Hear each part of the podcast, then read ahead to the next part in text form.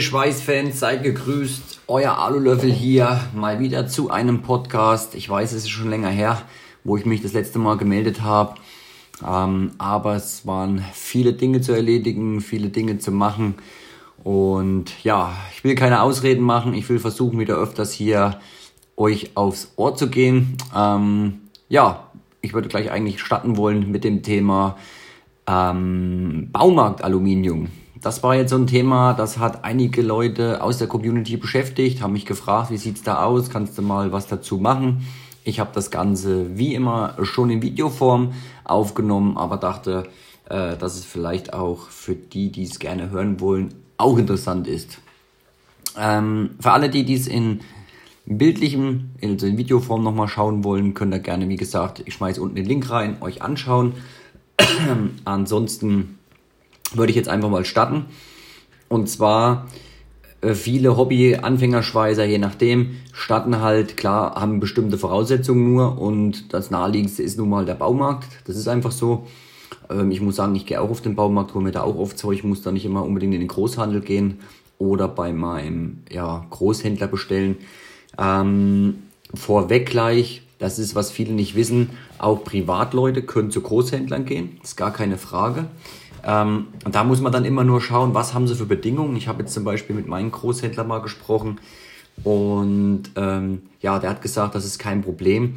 Nur bei Auslieferung, also die würden euch sogar anliefern privat. Nur da ist dann halt die Frage, lohnt sich das wegen den Kosten für die Anfahrt? Wenn er jetzt eine Stange für 15 Euro bestellt, mal angenommen, macht es dann natürlich keinen Sinn, dann 30 Euro Versand zu bezahlen oder Anlieferung. Aber er hat mir gesagt, es ist überhaupt kein Problem, dass man direkt in die Firma kommt. Also ich kann es mal bei Namen nennen, ich bestelle bei der Firma Grönlein. Da bestelle ich mein ganzes Zeug. Die haben einen Sitz in Fulda und in Schweinfurt. Und er hat mir ganz klar gesagt, gar kein Problem für Privatleute.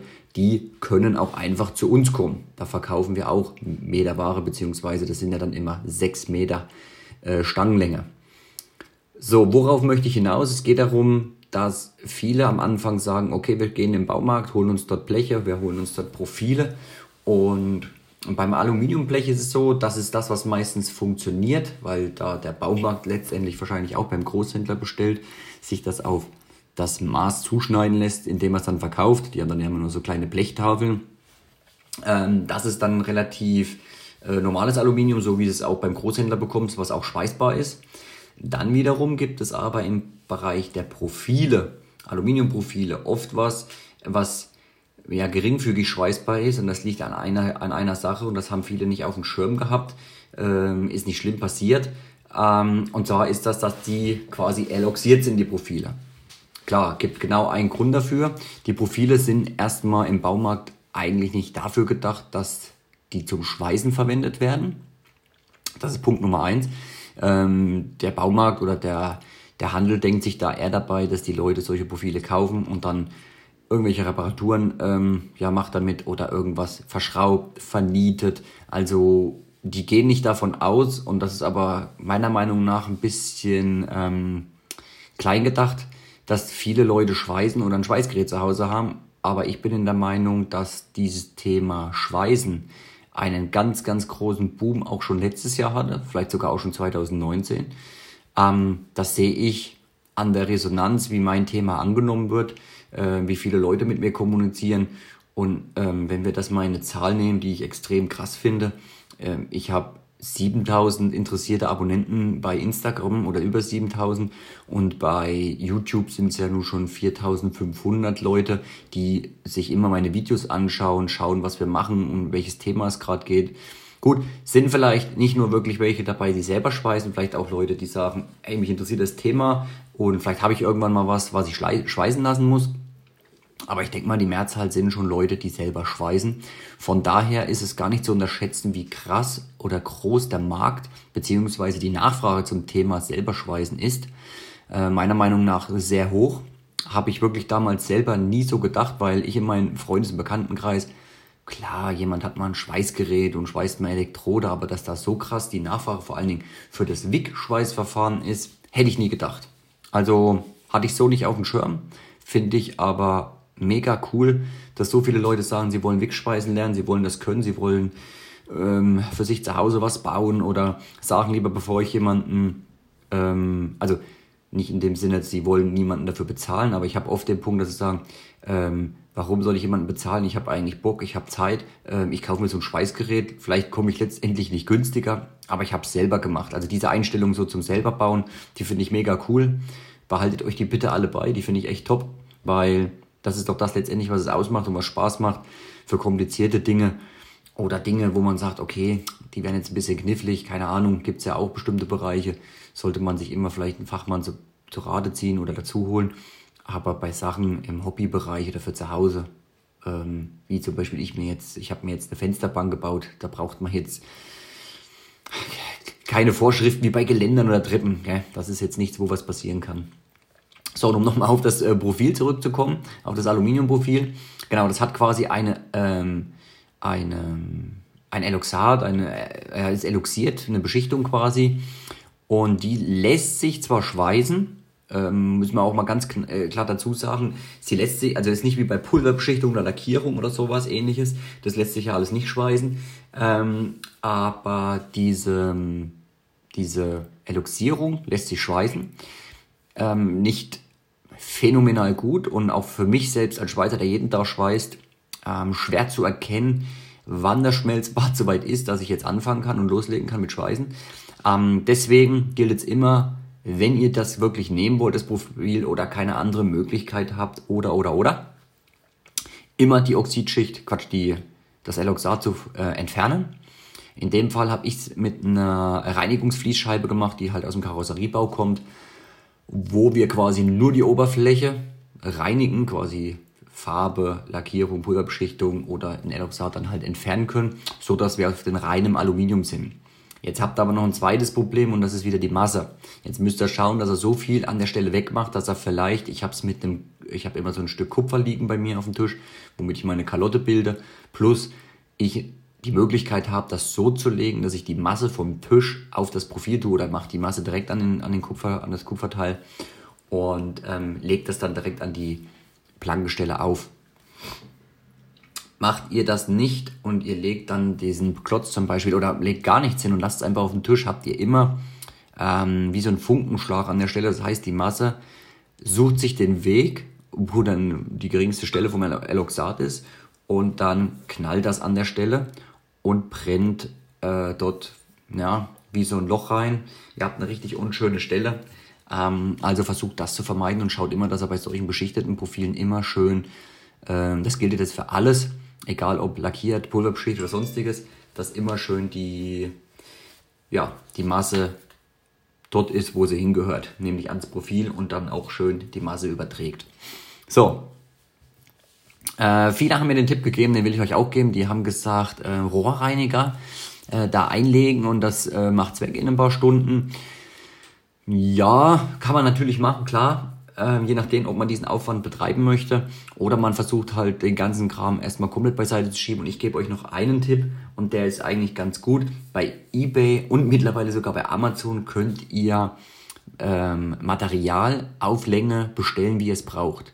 Dann besorgt es euch lieber dort, weil dort passiert Folgendes. Das heißt, es gibt dort Großhändler oder Metallbaufirmen, die sagen, wir verkaufen pro Meter. Das heißt, ihr könnt einen Meter, zwei, drei, vier, fünf, sechs, also bis sechs Meter bestellen.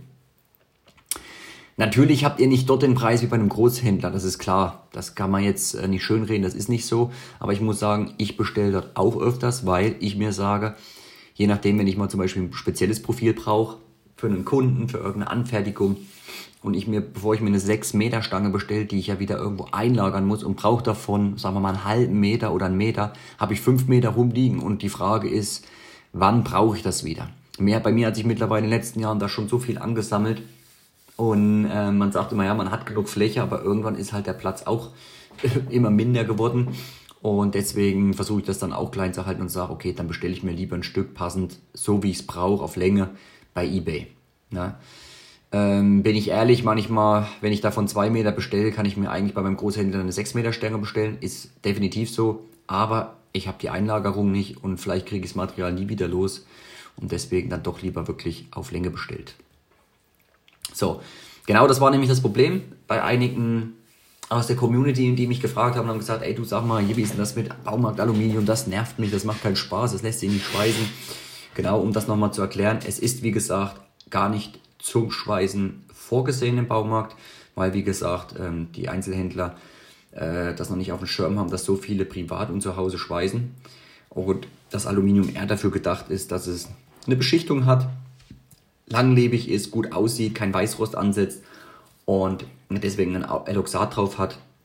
Und wie gesagt, die meisten Leute das maximal verschrauben oder vernieden oder verkleben und als irgendwelche Abdeckleisten, Abdeckkanten oder irgendwas Anschlussbleche nehmen ähm, und nicht zum Schweißen. Genau. Also wie gesagt, der Tipp einmal eBay, einmal der Großhändler bei euch in der Nähe. Gebt einfach mal ähm, Metall-Großhändler ein in eurer Umgebung. Also da gibt es eigentlich in den nächstgrößeren Städten immer jemanden, immer eine Firma, äh, ThyssenKrupp, Grönlein, Köster. Äh, da gibt es einige, die das anbieten. Fällt mir jetzt noch jemand ein? Nee. Aber gebt einfach mal ein. Da findet ihr auf jeden Fall was und werdet fündig. Ähm, wie gesagt, wenn er bei Grönlein anruft, könnt ihr einen schönen Gruß von der Firma Alulöffel sagen. Die kennen mich mittlerweile, da bin ich jetzt seit einem Jahr, bin mega zufrieden. Sehr, sehr kompetente, coole Leute kümmern sich und schnelle Lieferzeiten. Und ich muss auch dazu sagen, die Qualität des Materials ist der Hammer.